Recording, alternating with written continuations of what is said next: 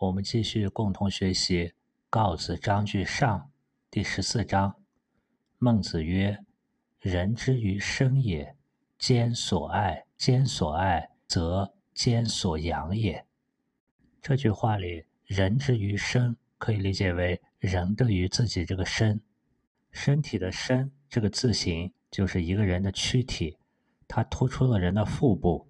也有的解释呢是怀孕的样子。身就代表人或者动物的整个躯体，身体的身还可以引申为身份，代表一种角色、职责、地位。身体的身和生之谓性、生命的那个生含义是不同的。生命的生，它倾向于一种属性、存在状态，表示出生为身世。生命的生，古文的字形像地上长出幼苗。表示生长，这是这两个字的区别。我们再看“兼所爱”的“兼”，它的字形是中间的手抓住一把禾苗，也就是庄稼。“兼”字有提纲挈领，而且一个不漏的含义。“兼所爱”可以理解为每一部分都去爱护。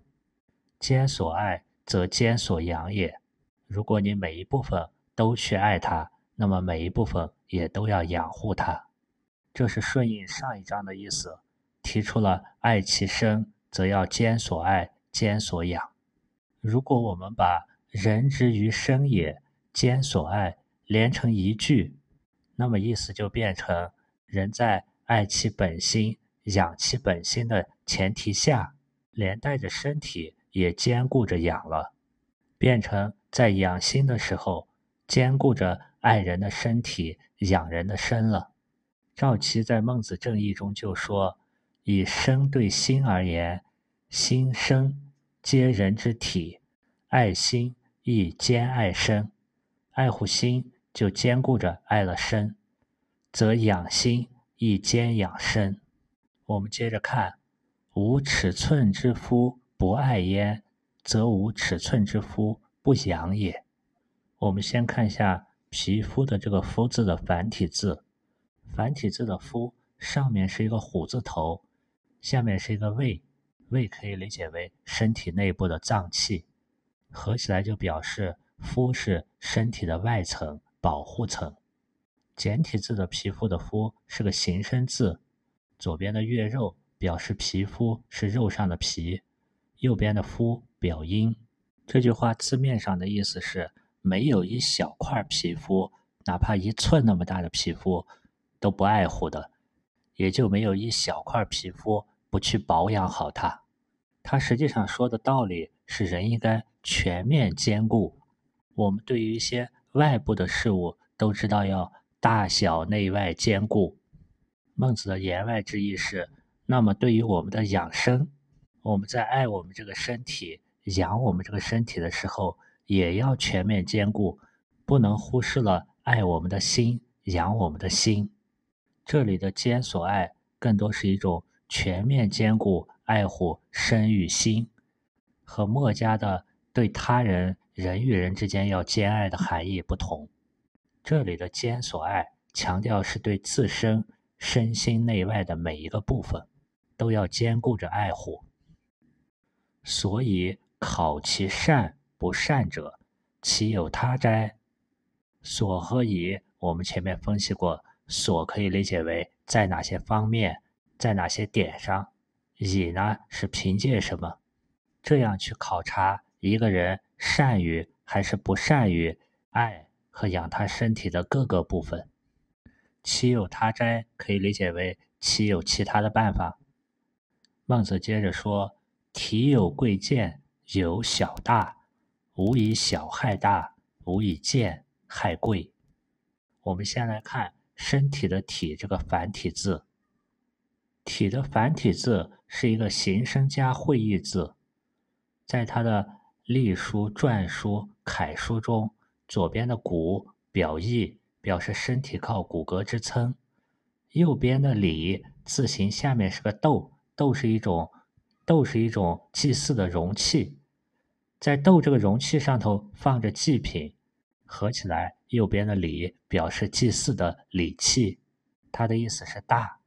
可以看出来，繁体字的“体”有指人之大体的意思，而简体字身体的“体”从人从本，表示身体是人的根本。贵和贱，我们前面学习过，复习一下。甲骨文的“贵”是双手捧着土地，表示是和土地一样珍贵的东西。后来下面演化成“贝”，也表示价格高。而贵贱的“贱”呢，右边是两个宾格相争的意思，可以看成人们去争抢财货这种行为和品德比较低贱，也表示价值低、价格低。内涵比较丰富的。繁体字的这个体里，它蕴含着贵的部分，也蕴含着贱的部分，也可以理解为人是有高贵的体，也有的人是低贱的体。这是因为人的体里面有小大，当以小害大，以贱害贵的时候，就形成了贱体；反之则是贵体。所以孟子说：“养其小者为小人，养其大者。”为大人，小人我们说过，它并不是贬义，它指的是一般的庶民老百姓。养其小者的小者，可以理解为小的地方，比如说人的身体、手指、口腹之欲等等这些方面；而养其大者的大者，可以理解为指养人的心、心智、道德这些方面。如果我们结合这一章前面。人之于生也，兼所爱，以及无尺寸之夫不爱焉这些句子，我们再去理解“体有贵贱”这句话，就可以认为它指的并不是我们那个体里有贵的，还有贱的，因为所有的你都会去兼爱，无尺寸之夫不爱，因此也就没有贱的。那么这里的“体有贵贱”，就可以理解为养体的方式方法。侧重点，他们是有贵贱之分的。所谓阳体有贵贱，就是把我们的感官器官，也是前面告子所说生之谓性的那一部分，我们视作小的不重要的，而把我们的心、本心、良心视作大体重要的。不同的爱和养，造成了不同的人。只爱和保养小的部分是小人。而把爱护和保养的重点放在大体的心的方面，则是大人。大人求其放心的学问之道，就是大学。大学之道，在明明德，在亲民，在止于至善。大人的养其大，不光体现在养的是大体，还体现在他的养其大是在亲民，是为了社会大众、他人。进行服务和奉献，养的最终目标是内在大体的心和外在的亲民，服务他人，达到最终的统一，达到最终的止于至善。接着，孟子举了一个例子：今有场师，舍其五甲，养其二鸡，则为见场师焉。场师的这个“场”字，原来是指。祭神用的平地，后来引申为平坦的空地。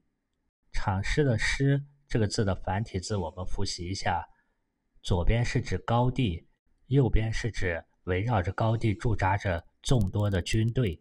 这里的“场师”，它是指执掌场右的小吏，吏是官吏的吏。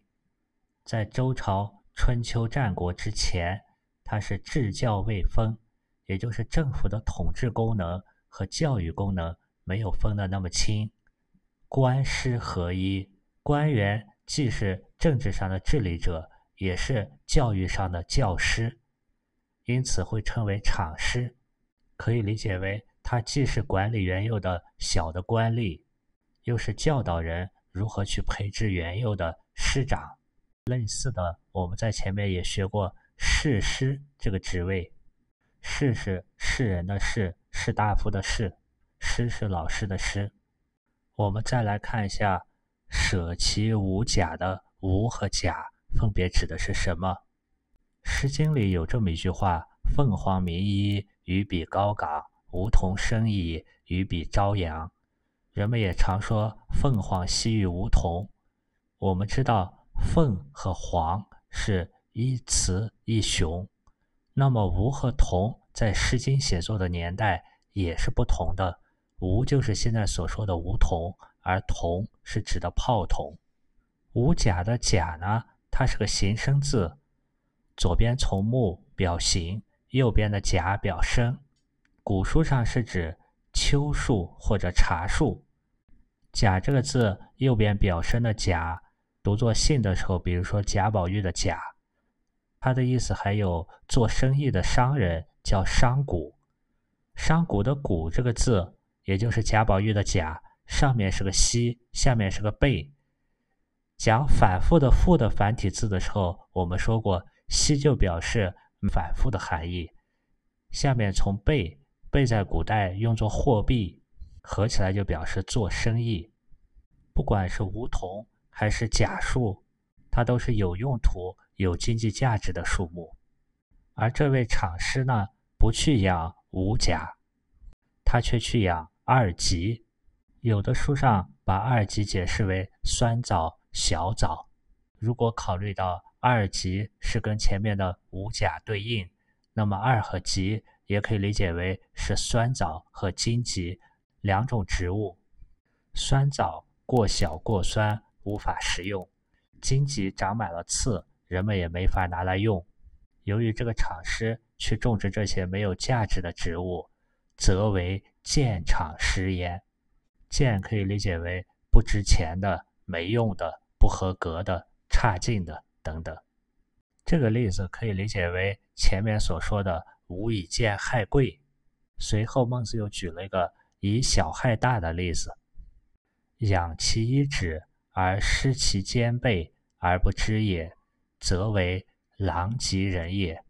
只注重去养一根指头，而不注意去保养人的肩膀和背部，以至于失去了肩背却还不知道，这种人就是狼藉人也。狼藉人也可以理解为思想混乱、乱七八糟，不知大小轻重。我们在前面《滕文公章句上》的第三章中讲到税收共撤铸的制度时候，出现过乐岁利米狼粒，那里的狼粒指的也是米粒掉了一地，纷乱错误的意思。还有一种说法是，狼这种动物它是善顾，顾是左顾右盼的顾。我们在前面《梁惠王章句上》的第二章。王立于沼上，故鸿雁迷路。讲过，故是回头看。而狼这种动物呢，它善于回头看，善于顾。在有关狼的一些视频中，我们能发现，他在站着和奔跑的时候，经常回头看。而当狼有疾的时候，受到外伤，他就要关注伤口，无法做到善顾，经常回头看，因此也就失其肩背。而不知也，这样就和上一句的意思连起来了。这种解释是把狼藉的疾当作疾病来理解，而前一种解释呢，是把疾病的疾同那个一片狼藉或者是声名狼藉的那个藉字，草字头或者竹字头的藉字。而当一片狼藉的藉解释的时候呢，因为只养一指，养其小者一指，以小害大。失了兼备，所以这个狼藉之人是一种困厄窘迫的状况。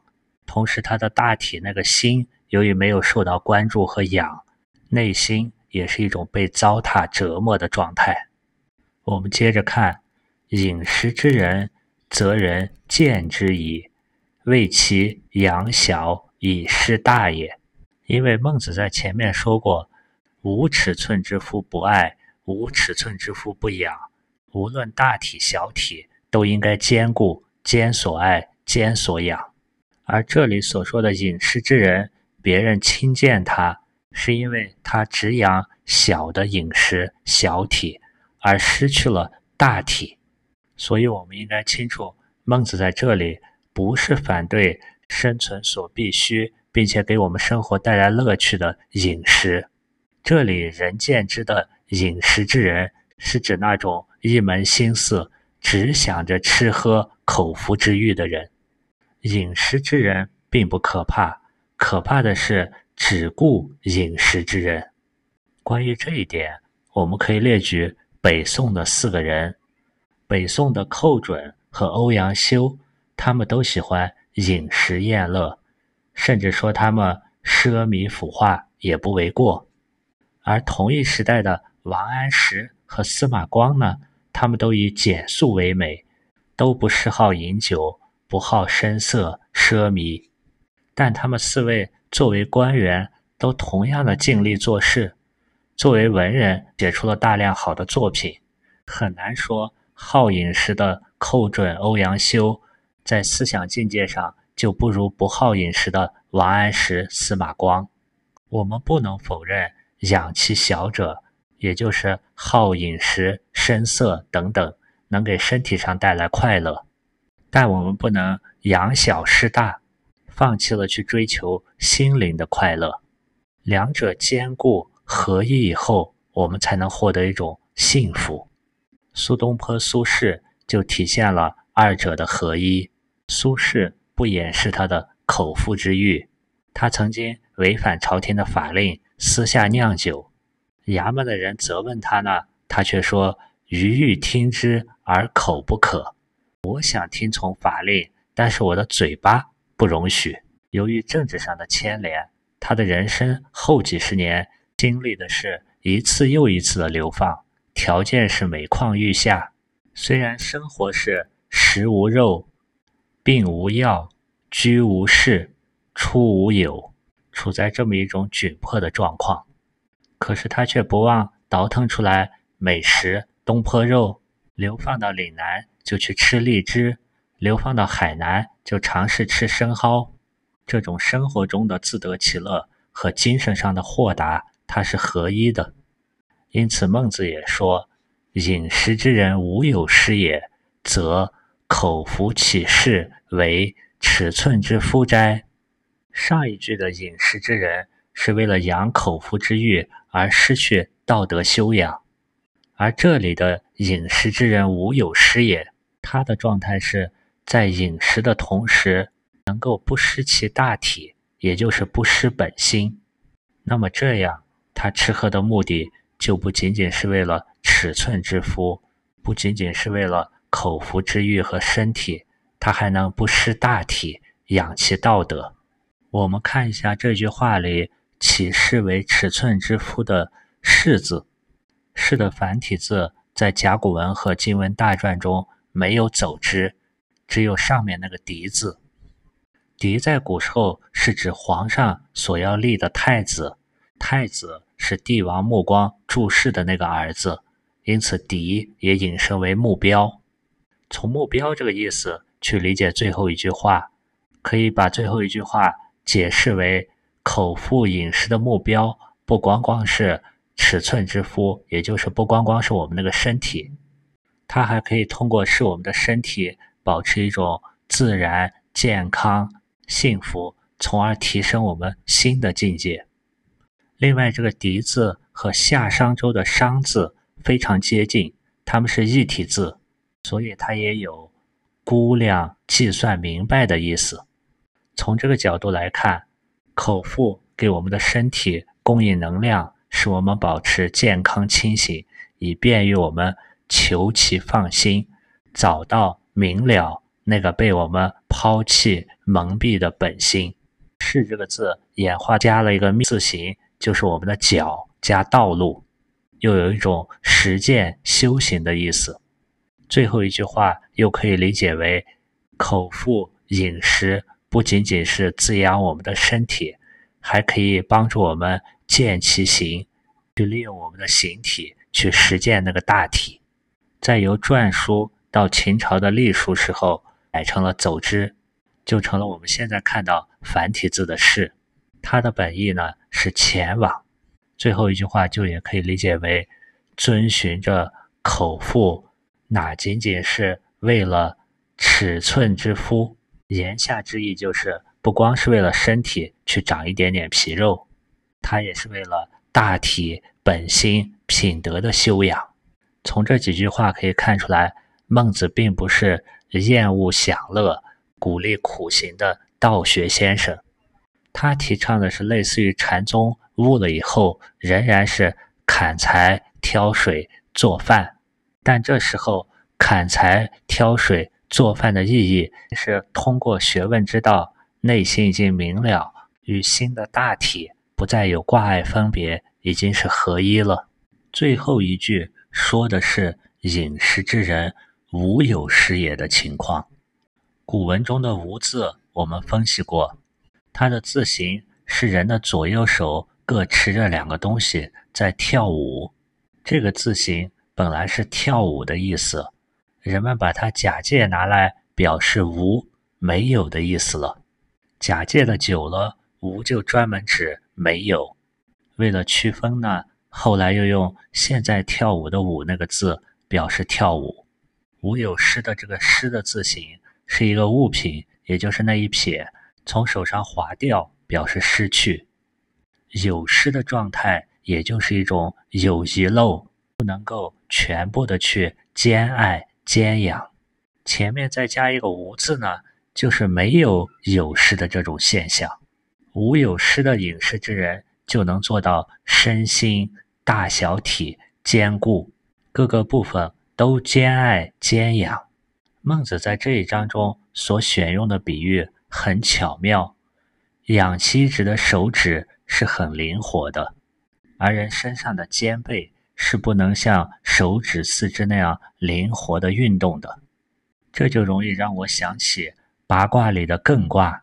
所谓艮复碗，就是说艮卦的形状像一个倒扣的碗，而人的五指下扣。也是这个形状。说卦中就说艮为止，序卦中也说物体不可以始终运动，你要使它停止，故受之以艮。而人用手指做事，得心应手，要去指住一个运动的东西，也往往是用我们的手指。艮卦有停止的意思，无论是艮其背还是艮其指，都要知止。指其所也。当我们不会因养小而失大，在内心存养了那个大体以后，那个心智的大体，或者说至刚至大的浩然之气，我们也可以看作是乾卦，而艮卦和乾卦就组成了山天大序。这个人呢，就从一个不以持嗟来之食为耻的隐士之人，人见之的人，转变成一个。存仁义而往，像大畜卦那样去养贤士，不加食，吉利有攸往。这一段是清朝的焦循对这几句话的注解，就如同在这一章中所说的，厂师所管理的土地上，能长出无价之树木，也能长出酸枣荆棘。如果饮食只用来养小而失大，可能这个人就变成一个只懂得口腹之欲、大快朵颐，就像山雷一卦中的那个舍尔灵龟舍去了自己本性的人一样。我们看第十五章，公都子问曰：“君是人也，或为大人，或为小人，何也？”公都子是孟子的学生，齐国人，在前面的离楼章句下中。公都子就曾经很直接地问孟子：“为什么要跟举国都称不孝的匡章进行交往呢？”在我们现在学习的《告子章句上》中，孟季子和公都子辩论时，公都子对对方的问题也不能够回答，于是回去向孟子讨教。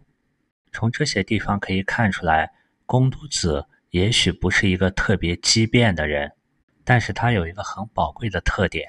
真诚，在讨论人性这么复杂的问题的时候，如果是过于机变、聪明的人，往往他就会站在他的固有认知和立场上，只去想他能够想到的事情，只去相信他愿意相信的东西，这样反而无法真诚的、实事求是的、抛弃个人偏见的去分析这个问题了。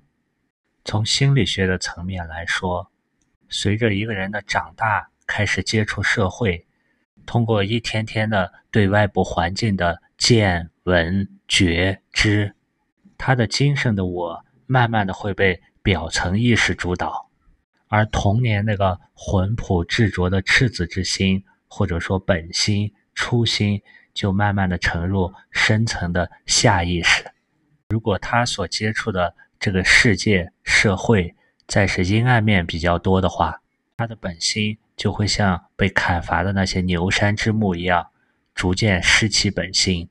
就比如，如果在现实社会中，去扶摔倒的老人经常会被讹诈，那么当看到老人摔倒时，你去下意识做伸手扶这个动作，或者甚至连下意识想去扶的想法都会慢慢的消失，也就是孟子所说的“此之谓失其本心”。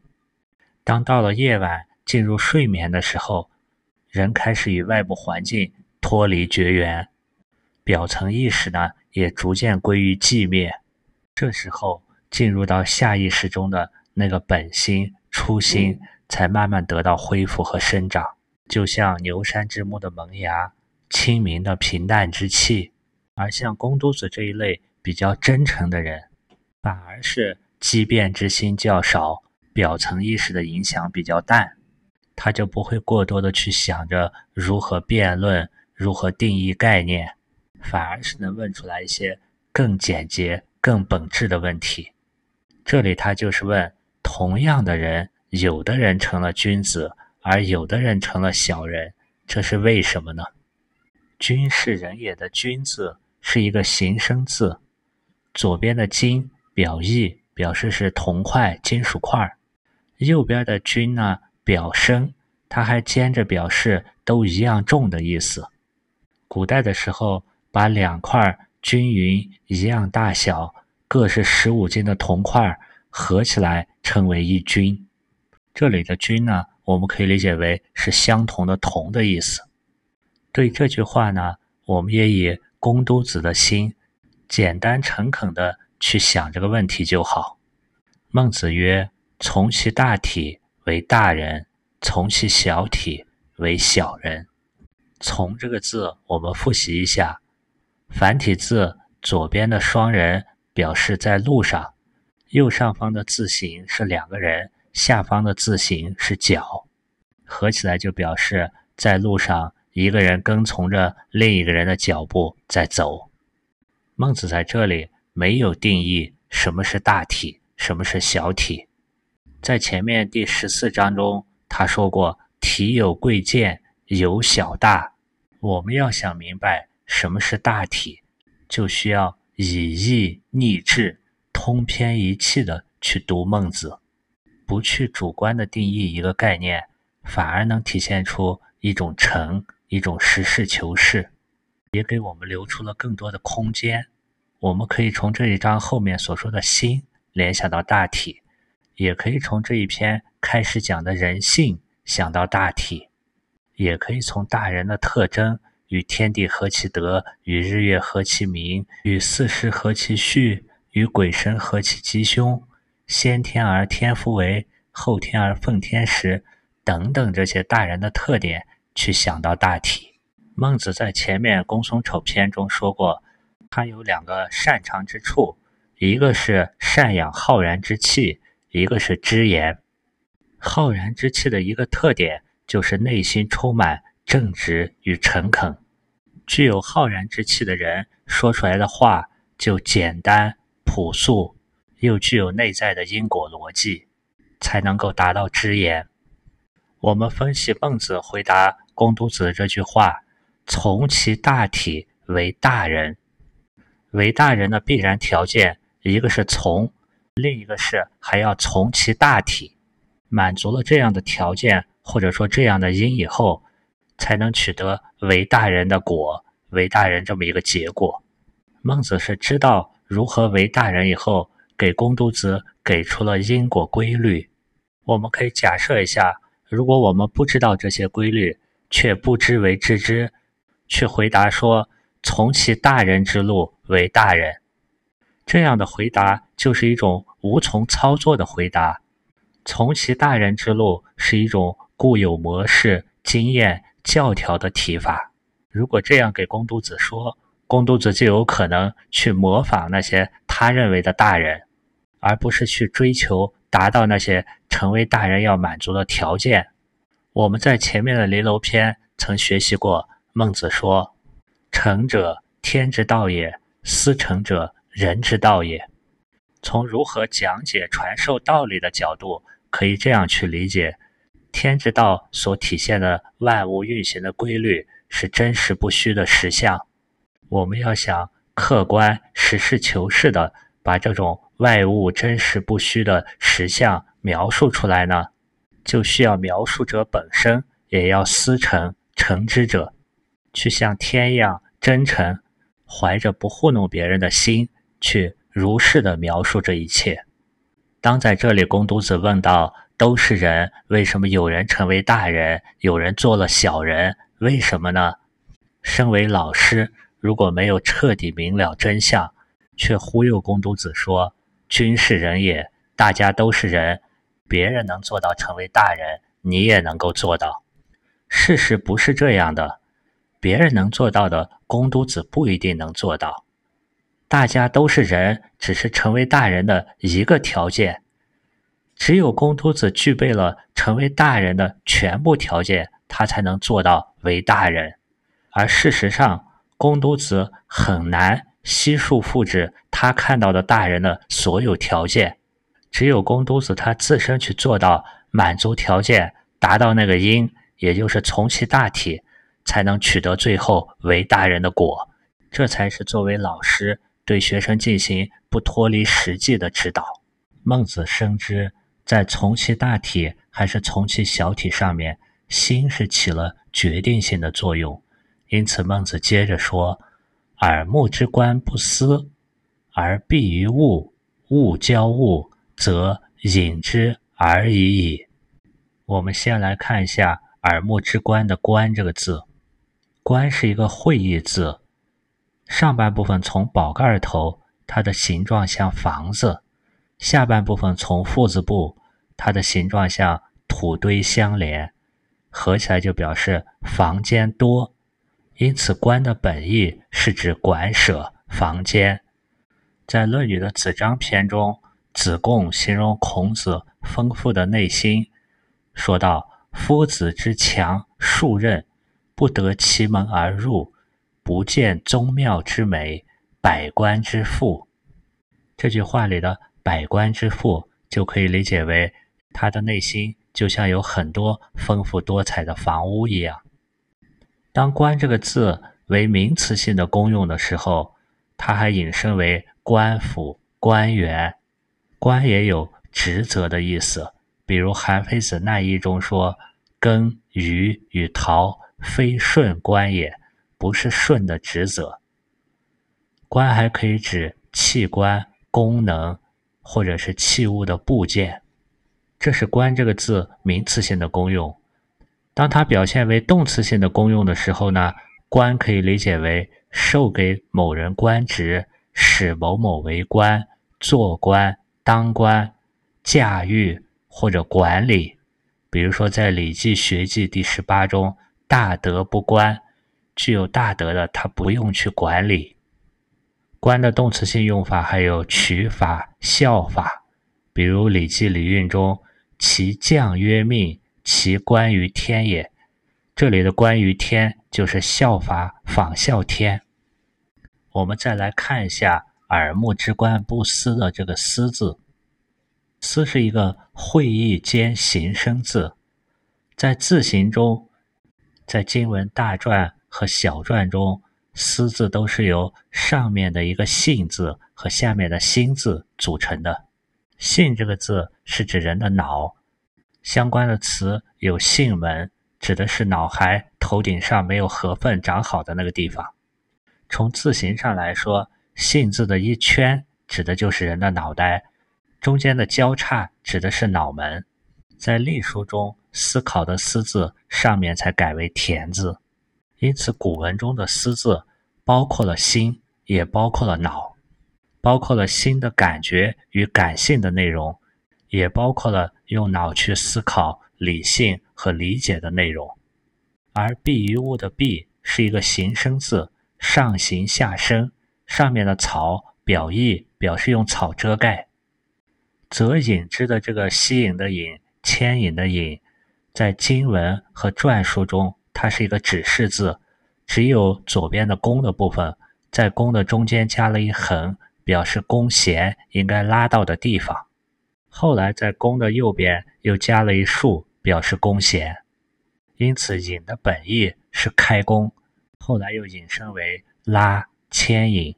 这句话的意思并不难，对于经典中。简单的语句，难的是不带有主观、实事求是的去解读。如果带有人我的主观，很容易开口便错。我们这里引用一下朱熹的注解，他首先解释“观”这个字，“观之为言思也”。这个“思”是司机的“司”，有司的“司”，可以理解为“观”的意思。他认为是司职、职责，耳思听。目思视，耳的职责是听，目的职责是视，各有所职而不能思。他们都有他们的职责，但是却不能思考，是以蔽于外物，所以被外物遮蔽。既不能思而避于外物，则亦一物而已。因为不能独立思考而被外物遮蔽，就可以把耳和目也看作一物。又以外物交于此物，其引之而去不难矣。外物又交于耳目，耳目因为不能独立思考，就被外物所牵引而去。这有一点类似于人的五根和外物，也就是外尘相交相处以后，被外物牵引。我们看网络媒体上的视频，可能有这种经验。如果不用心去思、去觉知，耳目很容易被一帧一帧的画面以及声音所牵引，时间不知不觉就能过去很久。朱熹接着说：“心则能思，而以思为职。心的职责就是思。心我们前面说过，包括心脑，而思呢，也包括心的感觉、直觉以及脑的思考、理性。”凡事物之来，心得其职，则得其理，而物不能避。当事物来了以后，心就生发出了思的职能，认识到了事物的道理，而物不能避，事物就不能遮蔽心了。失其职，则不得其理，而物来避之。如果心没有发挥思的功用之能，就也会被外物遮蔽。若能有以利之，则事无不思，而耳目之欲不能夺之矣。此所以为大人也。如果能做到时时刻刻保持心的觉知思考，那就对周围的事物都处在觉的状态中，则其小者耳目这些欲望就不能夺走人的意识，奴役人了。这就是大人。这是朱子的注解。孟子在这里是说。心之观则思，思则得之，不思则不得也。此天之所于我者，先立乎其大者，则其小者不能夺也。此为大人而已矣。他强调的是心要发挥思的功能，先立乎大者，则其小者就不能夺，也就是做到前面所说的从其大体。《论语·子张篇》中也有“贤者识其大者”的说法。魏公孙朝问于子贡曰：“仲尼焉学？”子贡曰：“文武之道，未坠于地。在人，贤者治其大者，不贤者治其小者。”说的也是“贤者识其大者，从其大体”的意思。这一段可以说是前面“从其大体为大人”的一个细化。孟子在这一段中又指出了一系列需要满足的条件，以及相关的规律，满足了这些，才能达到为大人的结果。而这些条件呢，也是此天之所与我者，是每个人都具备的。和上一章相比，上一章是从反面讲了养小失大的害处，这一章是从正面去讲如何去养其大，从其大体。孟子没有去定义大小贵贱，而是给我们讲了因果规律，怎么从满足客观条件达到最终结果。通过这些客观的规律实相，让我们清楚大与小，明白怎么从自身做到从其大体。这一章对于实际操作。非常重要。明末清初的学者王夫之说：“一部《孟子》在军事人这一章深切注明，世人已从，入处者极少。读者于此不精神体验，则是不曾读《孟子》。”他的意思是这一章写的深切明了，告诉人怎么去做。